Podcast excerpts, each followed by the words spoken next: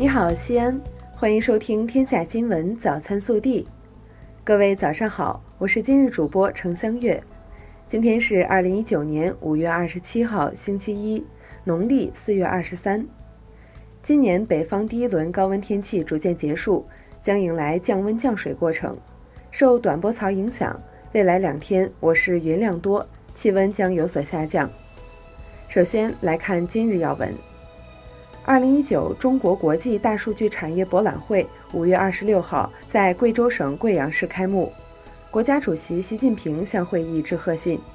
习近平强调，中国高度重视大数据产业发展，愿同各国共享数字经济发展机遇，通过探索新技术、新业态、新模式，共同探寻新的增长动能和发展路径。本地新闻：五月二十六号下午。我市举行庆祝六一国际儿童节文艺演出，市委副书记、市长李明远出席并讲话，祝愿全市小朋友节日快乐。日前，国家输配电装备产业计量测试中心和国家航天动力产业计量测试中心获得国家市场监督管理总局批准，在西安筹建。这两家国家级产业计量测试中心的筹建，将为我省构建产业计量新体系、夯实高质量发展基础提供重要技术支撑。从明日起，各房地产开发企业预售、限售商品房的，应使用新版商品房买卖合同示范文本，可在原房管局网站下载。近日，网传新能源货车不能在公交车道行驶了。对此，西安交警回应：西安开通新能源汽车绿色通道，至今没有任何变化调整，希望大家不要信谣传谣。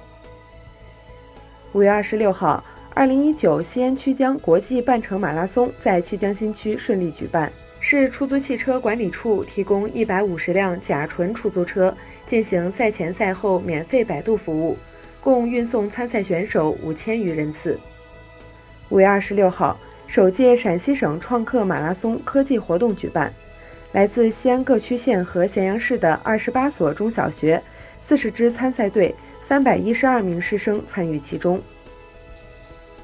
五月二十六号，陕西省首届乡村振兴运动会在韩城开幕，来自全省各地的十二支代表队将在三天的比赛中激烈角逐，全面展示新时代新农民的新风采。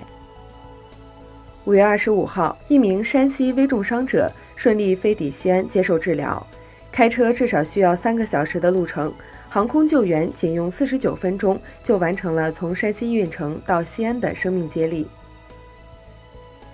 五月二十六号，二零一九第五届中国渭南华山杯乒乓球比赛在渭南市体育中心体育馆圆满收拍。本次赛事由西安报业传媒集团新媒体直播平台。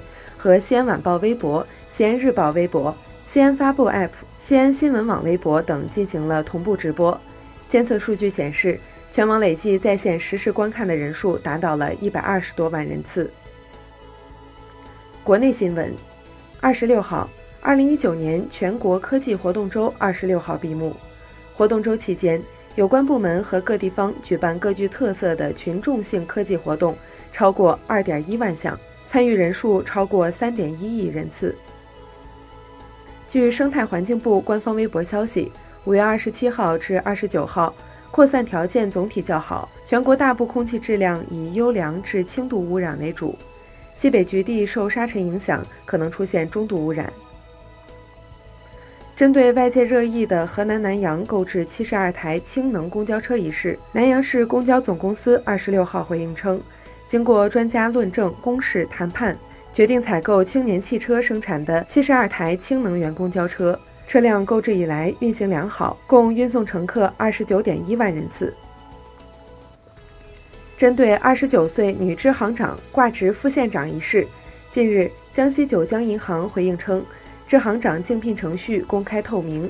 九江市委组织部表示，杨沁属企业管理人员，挂职锻炼结束后所挂任职务自行免除。二十五号，福建漳州开发区一儿童舞蹈海选现场中央升降小舞台坍塌，官方通报事故致一死十四伤。五月二十六号，开发区管委会人员称，初查合影时人员超重系事故发生因素之一。二十六号，广州飞北京的 CZ 三幺零幺次航班在北京降落时遭遇冰雹，风挡出现裂痕。目前，该航班已平安降落，机上人员平安。近日，深圳龙岗一幼儿园家长们发现孩子们的衣服上出现斑点和褪色。问询后得知，五月初某班爆发疱疹性咽颊炎后，幼儿园就开始用消毒粉兑水给小朋友洗手。园方表示将不再这么操作。二十六号，在广西南宁举行的二零一九年苏迪曼杯世界羽毛球混合团体锦标赛决赛中，中国队以三比零的总比分战胜日本队，第十一次捧得苏迪曼杯。二十六号晚进行的 WBA 羽量级拳王卫冕战中，徐灿战胜日本挑战者久保隼，首次卫冕世界金腰带。徐灿是中国第三位世界拳王，也是中国目前唯一的现任世界拳王。